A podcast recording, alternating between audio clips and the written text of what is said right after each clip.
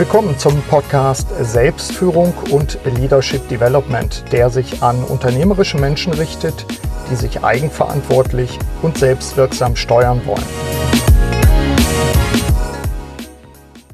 Hallo, mein Name ist Burkhard Benzmann. Als Coach und Berater begleite ich seit 30 Jahren unternehmerische Menschen. Kommunizieren auf Augenhöhe. Mit diesem Untertitel habe ich die Podcast-Episode versehen. Der klassische territoriale Arbeitsplatz gehört der Vergangenheit an. Heute sind flexible Lösungen und ein Fächer von unterschiedlichen Angeboten erforderlich, denn interaktive Kommunikationswerkzeuge greifen auch im Unternehmen und damit im Büro Platz. Inwiefern für uns unternehmerische Menschen, also für Sie, liebe Hörerinnen und Hörer, auch neue Arbeitsumgebungen förderlich sind, darüber spreche ich in dieser Episode mit Roland Fellmer. Er ist einer der drei Gründer von ProOffice, einer Unternehmensgruppe von elf Niederlassungen mittlerweile, die sich der Büro- und Wohnkultur widmet, übrigens seit mehr als 25 Jahren.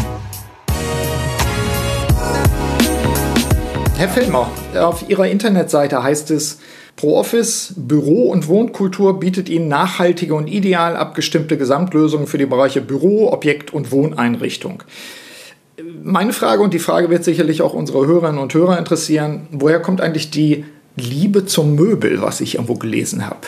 Ja, die Liebe zu Möbel, die lag mir immer schon so ein bisschen im Schoß. Also äh, ich habe mich da jetzt nicht genau darauf fokussiert, um zu sagen, ich beschäftige mich jetzt mit Möbel, sondern das ist so ein, ich hätte fast gesagt, Urinstinkt von mir. Mhm. Ich fand ästhetische Dinge immer sehr schön, anmutend. Ich habe mich immer für Architektur, für Interieur interessiert, äh, für alles das, was im Umfeld war. Bin von Leidenschaft her gesehen, aber eher Naturwissenschaftler. Aha. Und äh, als Kaufmann hat man natürlich eine große Betätigungswiese und kann sich überall ein bisschen tummeln. Und irgendwann bin ich dazu gekommen und habe dann meine Leidenschaft dann auch zu meinem Beruf gemacht. Ja. 25 Jahre Jubiläum, merkte ich in der Vorbereitung, haben Sie gerade hinter sich gebracht. Genau, wir hatten letztes Jahr 25-jähriges Jubiläum. Das ging 1990 los mhm. und da haben Bernd Stracke, Michael Kahl und ich äh, in Lemgo das Unternehmen gegründet. Wir waren alle im weitesten Sinne schon in der Branche tätig. Mhm. Michael Kahl war bei Wilkan und Bernd Stracke und ich waren in einem Vorläuferunternehmen und haben uns mit Bürotechnik und Einrichtung beschäftigt und sind dann eben dazu gekommen, irgendwas zusammen zu machen, mhm. uns auf die Reise zu begeben und haben ProOffice gegründet. Und zack, 25 Jahre später ja. sitzen Sie jetzt hier und wir sprechen darüber. Wir haben einige Themen für unsere Hörerinnen und Hörer jetzt aufbereitet. Unter anderem werde ich auch Ihnen die Frage stellen, ähm, vielleicht ein bisschen verpackt gibt es eigentlich sowas wie eine Renaissance des Büros, aber da können wir ja gleich nochmal drauf. Vielleicht auch nochmal zur Einleitung ein bisschen Werbung in eigener Sache. ProOffice ist in diesem Jahr ja auch wieder Partner bei unserem Leadership Development Kongress, der am 21.09. in Osnabrück stattfindet. Und in diesem Jahr liegt der Fokus auf den vierten der sieben Felder der Selbstführung, nämlich Mitarbeiter Partnernetzwerke. Wir haben über die Niederlassung Osnabrück ja bereits seit dem allerersten Kongress kooperiert und haben festgestellt, dass uns so Themen wie räumliche Bedingungen für Leistungsfähigkeit von Mitarbeitern eigentlich beiden irgendwo am Herzen liegen. Also wie weit spielt der Raum eine Rolle? Unsere Hörerinnen und Hörer sind vielfach Vorstände, Geschäftsführer, Geschäftsführerinnen, Inhaber und sind die Entscheider, gerade auch wenn es äh, um Investitionen in Büro Möbel geht. Das ist ja dann doch etwas, was man nicht einfach so aus der Portokasse bezahlt. Ist, äh, was ist Ihre Meinung? Ist eigentlich diesen Entscheidern bewusst, wie stark Möbel, Ausstattung, Ambiente, Produktivität beeinflussen kann? Ist es heute klar? Also ich muss sagen, zunehmend klar. Mhm. Immer mehr, gerade hier in dieser Region, inhabergeführte Unternehmen sprechen uns darauf an, dass sie ihren Mitarbeitern ein optimales Arbeitsumfeld bieten möchten. Mhm. Zu diesem Arbeitsumfeld gehört natürlich das Interieur, gehört die Einrichtung, aber es gehören natürlich auch andere Dinge dazu, wie, sage ich mal, die Arbeitszeiten, die technische mhm. zur Verfügungstellung von Equipment, anderen Dingen und ähm, die zeitgemäße Ausstattung und mhm. optimale Arbeitsbedingungen zu bringen. Im Interieur können wir natürlich helfen, an den anderen Dingen nicht so sehr ja. und müssen die eher umsetzen. Das heißt, umsetzen, wenn der Kunde sagt, an der Stelle möchte ich vielleicht eine Videokonferenz, an der Stelle brauche ich vielleicht anderes technisches mhm. Equipment, was mit verbaut werden muss oder mit eingeplant werden muss. Aber äh, grundsätzlich werden wir da mehrheitlich jetzt darauf angesprochen, da auch mittlerweile der Arbeitsmarkt so schwierig geworden mhm. ist, äh, leistungsfähige Mitarbeiter zu bekommen und die für ein Unternehmen zu gewinnen. Mhm. Aber es ist ja nicht der Kicker alleine. Also ich habe den Eindruck, ich war vor vielen Jahren mal bei, bei Google Downtown Manhattan und habe mir dort angeguckt, wie die Leute, ich hätte fast gesagt, im Bällebad sitzen und spielen. Ganz so arg war es nicht ähm, ich habe den Eindruck, dass diese Entwicklung es möglichst kuschelig äh, zu machen, dass sie zwar noch da ist, aber ich nehme auch wahr, gerade auch aus der Kooperation mit Steelcase, wir machen ja diese, die äh, Ausstattung des Kongresses auch immer zusammen, dass es eine Art Rückkehr in ein Büro gibt, was jetzt nicht nur spielerisch äh, kuschelig ist, das gibt es auch, sondern eben auch funktional. Sie haben das Stichwort genannt, Videokonferenz. Ich kann mir wählen, wo ich arbeite. Das scheint mir im Moment ein fester Trend zu sein, dass man sagt, nee, wir wollen die Mitarbeiter auch wieder zurückkriegen, damit sie auch, auch äh, Kommunikation haben und nicht zu Hause oder im Café sitzen, wo man nämlich nicht arbeiten kann, weil es immer laut ist, weil es immer Ablenkungen gibt. Nehmen Sie das auch wahr? Absolut. Also im Prinzip ist es so, wenn man äh, diese Bürowelt, die befindet sich ziemlich im Umbruch und äh, der klassische territoriale Arbeitsplatz, ich bin an einem Tisch und mache dort alles, mhm. Der gehört ein bisschen der Vergangenheit an, weil vielleicht auch die Art und Weise der Kommunikation sich geändert hat. Es ist deutlich medialer geworden. Äh, früher hatte man das Telefon und das war's. Und mhm. heute arbeitet man interaktiver dabei. Es ist, man muss Räume schaffen für informellen Austausch, mhm. für äh, spontane Gespräche, die äh, auch produktivitätsfördernd sind für die Kunden, wo man schnell einfach die Sachen auf den Punkt bringen kann ja. und nicht lange warten muss, dass man da irgendwie einen Besprechungsraum zur Verfügung gestellt mhm. bekommt und sich dann vielleicht schlechterdings noch anmelden muss und sagen, ich muss jetzt mit dem und dem das besprechen, weil zu dem Zeitpunkt ist das Problem schon erledigt. Mhm. Und deswegen wird der territoriale Bereich deutlich kleiner, aber er muss natürlich immer noch gegeben sein. Mhm. Man muss so seine Homebase haben, ja. seinen Arbeitsplatz haben. Aber Kommunikationszonen sind wichtig, nur die müssen natürlich abgestimmt werden auf die individuellen Bedürfnisse. Mhm. Heißt, wenn ich beispielsweise einen höheren Diskretionsbereich habe, weil ich mit speziellen Unterlagen mhm. arbeite, die nicht einsichtig sein soll, muss ich die Leute an eine gewisse Stelle platzieren, mhm. wo jetzt eben nicht so ein Verkehr ist. Und äh, Akustik spielt eine Rolle, Sprachverständlichkeit innerhalb der Akustik spielt eine Rolle. Und ja, die Bürowelt als solches ist sehr, sehr beweglich und das ist immer wieder eine neue Herausforderung, mhm. weil nicht jeder Kunde gleich. Gibt es da Beispiele aus der jüngsten Vergangenheit, wo Sie sagen, ob Sie jetzt die Firmen dann nennen oder, oder nicht nennen, ist, glaube ich, gar nicht so wichtig, wo Sie sagen, das war jetzt ein echtes Highlight und da konnten wir wirklich mal unsere Experimentierfreudigkeit auch gemeinsam mit dem Kunden ausentwickeln? Gab es was in den letzten fünf Jahren, zehn Jahren? In den letzten 15 Jahren bin ich mir jetzt nicht sicher, aber in den letzten ein, zwei Jahren ah. umso mehr. Mhm. Das heißt, wir haben oft bedingt durch irgendeine Initialzündung, die vielleicht so war, dass der verantwortliche Ansprechpartner gewechselt hat, dass es vielleicht einen Generationswechsel im mhm. Unternehmen gab, dass Leute uns zugekommen sind. Äh, und ich möchte an der Stelle bewusst keine Unternehmensnamen mhm. nennen, weil ich da jetzt so nicht darauf vorbereitet bin, mhm. und das vielleicht nicht in deren Vorstellung ist. Aber grundsätzlich ist es so, dass immer irgendeine Initialzündung ist. Mhm. Und die Leute dann mit uns in Kontakt treten und wir aus der Erfahrung realisierter Projekte einfach auch gewisse Dinge aufzeigen mhm. können. Und ja, zunehmend, mhm. fast mhm. häufig, beziehungsweise fast bei jedem größeren Projekt spielt das eine Rolle. Die Leute sollen sich wohlfühlen. Mhm. Aber die Räume müssen funktionieren und das ist ganz wesentlich. Mhm. Gab es irgendwas besonders Überraschendes in der letzten Zeit, wo Sie gesagt haben, ich hätte nie damit gerechnet, dass sich das durchsetzen würde als Trend im, im Bürobereich? Überraschend. Also in der Bürowelt überrascht mich kaum noch etwas, weil man sich permanent auf dem Weg befindet. Mhm. Also es ist so viel Änderung, gerade durch die zunehmende, sage ich jetzt mal, ähm, die neuen Medien, mhm. die, die integriert werden. Man kennt das aus seinem persönlichen sozialen Umfeld, mhm. aber es nimmt auch immer mehr Einzug in Unternehmen, dass man wirklich sagt, diese interaktiven Kommunikationswerkzeuge, die man, wie gesagt, aus privaten mhm. kennt, soziale ja. Medien, die werden zunehmend auch Kommunikationswerkzeuge in Unternehmen. Mhm. Äh, viele sagen schon, dass das klassische E-Mail auf der Dauer keine Chance mehr hat, ja. sondern wir müssen uns in anderen Bereichen ja. bewegen. Und das geht digital wie natürlich auch persönlich. Mhm. Gibt es, wenn Sie sagen, ich bin immer da dran, Sie erleben es ja einfach, weil Sie ja auch ganzheitlich äh, Projekte entwickeln zusammen mit Ihren Kunden.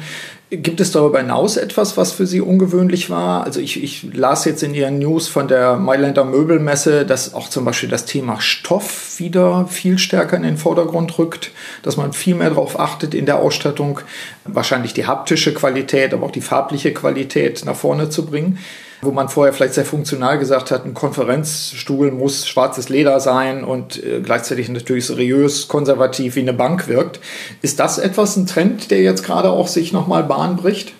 Das kann man schon so sehen. Wir haben natürlich, wir hinken so ein bisschen der Mode hinterher. Mhm. Das hängt ganz einfach daran, dass man bei Büromöbeln 13 Jahre Abschreibungsdauer hat und dass man sich in der Mode vielleicht ein, zwei Jahre mit einem Trend mhm. beschäftigt und dann einfach wieder neue Stoffe, Materialien, Farben eine Rolle spielen. Mhm. Die Dinge, die wir platzieren, müssen länger halten. Mhm. Also nicht nur von der Qualität, sondern auch von der Anmutung.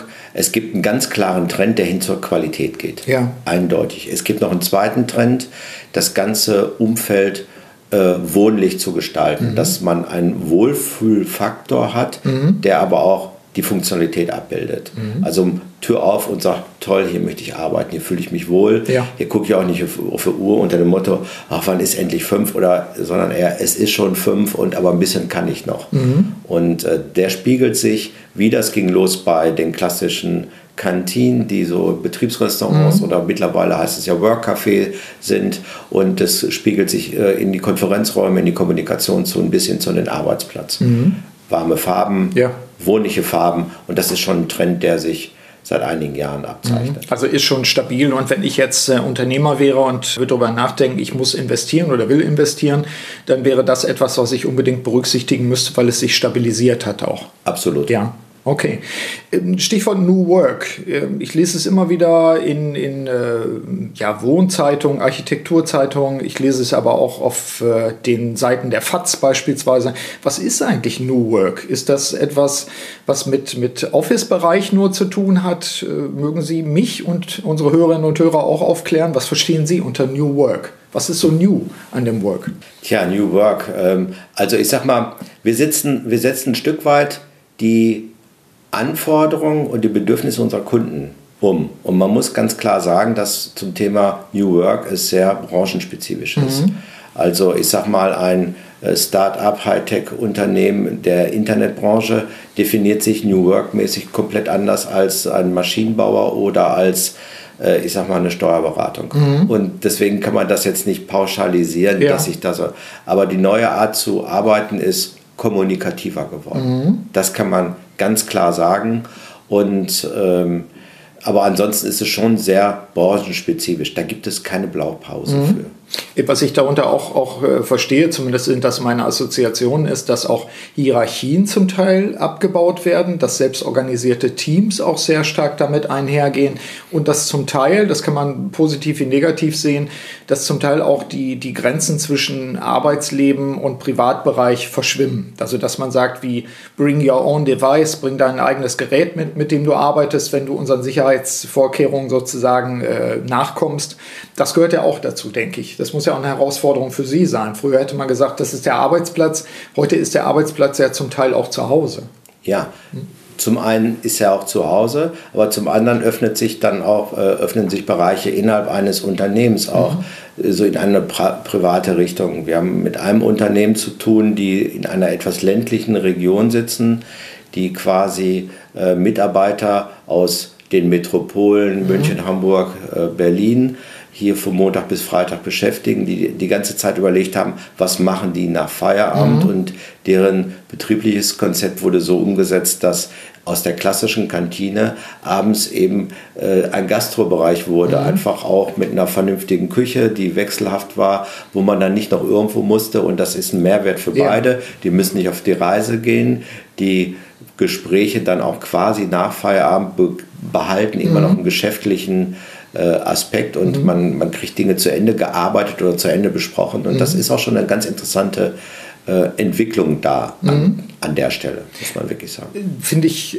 insofern auch spannend, weil ich das wahrnehme, zum Beispiel bei äh, Unternehmen im Emsland oder auch im Bereich jetzt Nordwestdeutschland insgesamt, wo man früher gedacht hätte, das ist die Provinz. Mittlerweile haben wir Marktführer in ihren Nischen dort sitzen, sehr hochspezialisierte mittelständische Firmen. Und da nehme ich genau das, was Sie sagen, auch wahr. Also wie sorgen wir dafür, dass die Leute tendenziell am Wochenende eher nach, nach Hamburg zurückfahren? Dass die auch innerhalb der Woche sagen können, das ist zwar Provinz, aber ich fühle mich hier doch in Teilen wohl. Und äh, das wäre ja so etwas, dass man sagt, zumindest der Campus dort wird aufgewertet. Ja, ja. passt schon. Gibt es dann eigentlich noch sowas wie das klassische Chefbüro? Also wenn ich mir das vorstelle, ich bin jetzt 30 Jahre als Berater tätig, Früher war das schon noch so, ob das jetzt in Krankenkassen war oder ob das bei Mittelständlern war, man inszenierte Macht. Man inszenierte die über das Eckoffice, man inszenierte die über die Größe und die Qualität des Schreibtisches.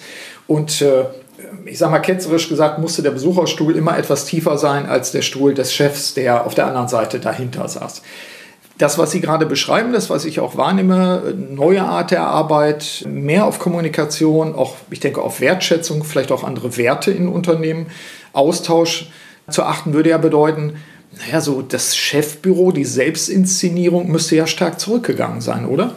Ist so. Ja. Absolut. Zumindest bei neuen Projekten ist es so. Und das ist interessanterweise nicht unbedingt eine Frage der Generation, mhm. sondern eher eine Frage der Einstellung mhm. der jeweiligen Chefs. Mhm.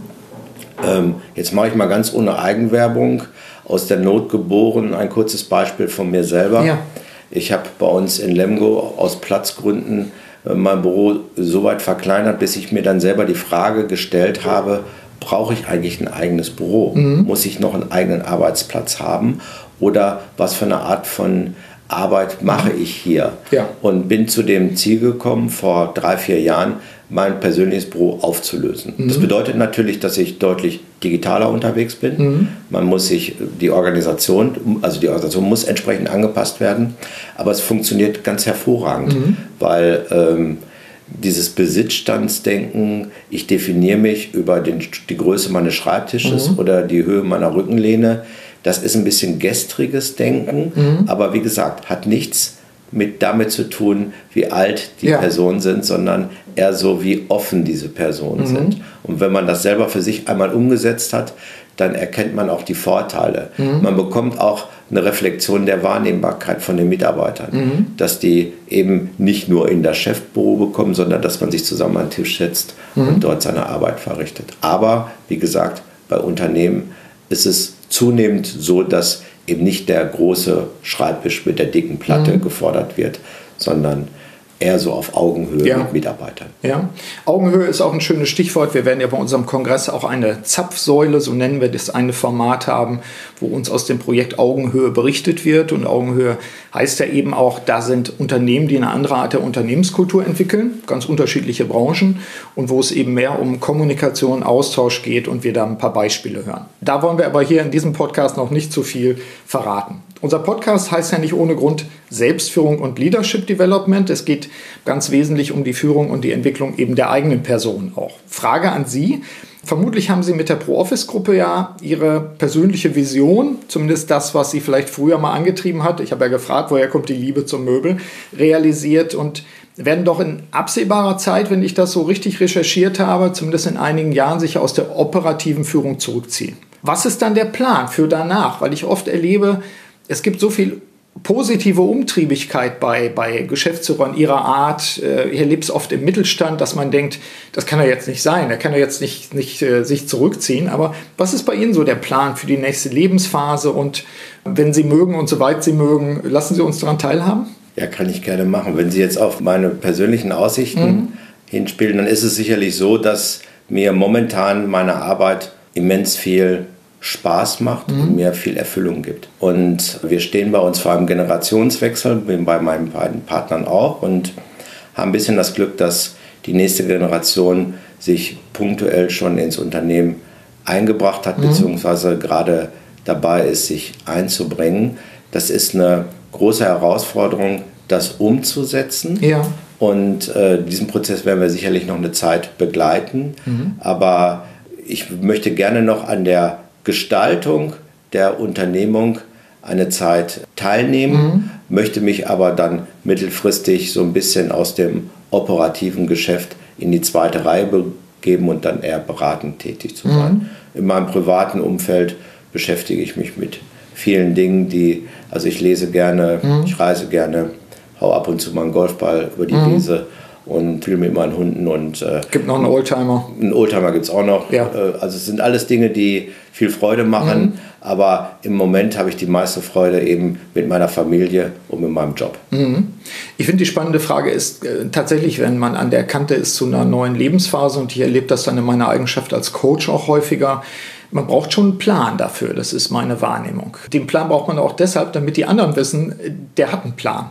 Also man muss ihn nicht mit den Füßen zuerst aus dem Unternehmen raustragen, sondern das ist ein, ein geordneter Übergang. Ich hatte das in meinem, in meinem ersten Buch sehr stark beschrieben, auch ein, zwei Beispiele, wie sowas gelingen kann. Ich habe immer wahrgenommen, ich habe es auch bei, bei Solarlux in dem Interview mit, mit dem Herrn Holtgreife Junior auch beschrieben, im Podcast, wer das nochmal nachhören will es ist wichtig, sowas offen anzugehen und auch offen anzusprechen und auch wirklich einen Plan dafür zu haben. Übrigens ja auch für die anderen Mitarbeiterinnen und Mitarbeiter, die wollen ja auch wissen, wie es weitergeht. Vermute mal, bei Ihnen gibt es auch einen solchen Prozess einfach. Ja, den gibt es. Wie gesagt, mhm. über die nächste Generation, die dabei ist oder mhm. dem Sprung ist. Und wir äh, sind da einer Ansicht, dass wir denen das alles andere als leicht machen. Ja. Und äh, die wollen. Die ja. wollen das unbedingt und äh, die stehen kurz vor Unternehmenseintritt mhm. und haben schon ihre persönlichen Erfahrungen gemacht mhm. über Praktika und sind, denke ich, ausreichend gut äh, ausgebildet. Mhm. Mit dem Betriebswirtschaftsstudium kann man und entsprechend Praktika da in der Branche steht man ganz gut da mhm. und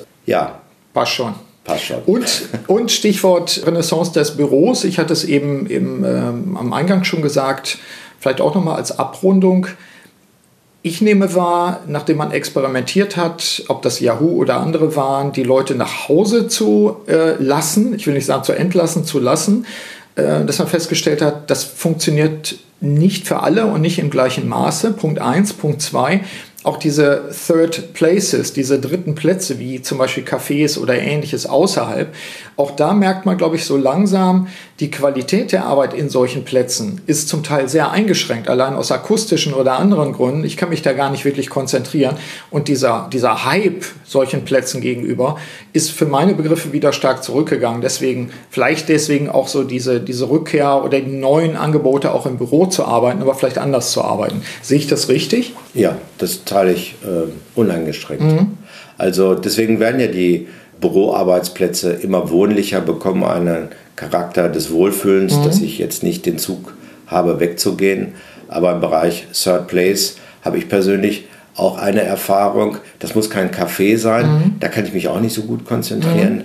Aber auf den Punkt, die besten Ideen unternehmerischer Art, ja. die kommen zu Hause aus dem Strandkorb. Ja, ja. Da klingelt kein Telefon, ja. da nervt keiner, da kommt ab und zu mal ein Hund vorbeigelaufen, da muss man ein Stöckchen werfen. Mhm. Aber ansonsten sind da, da kann ich lang genug auf Dingen rumdenken, um dann die richtige Entscheidung zu bekommen. Das dauert manchmal zehn Minuten, mhm. manchmal dauert es drei, drei Stunden, vier Stunden. Ja. Aber das ist ein sehr konzentrierter Platz, den ich da habe und äh, ja, das ist aber nicht jedem so gegeben mhm. und jeder muss es für sich definieren. Muss aber den eigenen Platz Rückzugsbereiche für mhm. konzentriertes Arbeiten werden aber auch zunehmend in Unternehmen zur Verfügung gestellt, dass man mhm. sagt, ich muss mal hier irgendwie vom Tisch weg, sondern ja. ich muss mich mal ein bisschen gemütlicher hinsetzen und mal so einen Prozess komplett durchdenken, mhm. um dann die richtige Entscheidung zu treffen. Gibt es auch Strandkörper im Angebot bei ProOffice? Nein. Noch nicht. Aber wir können die vermitteln. Ja, sehr gut.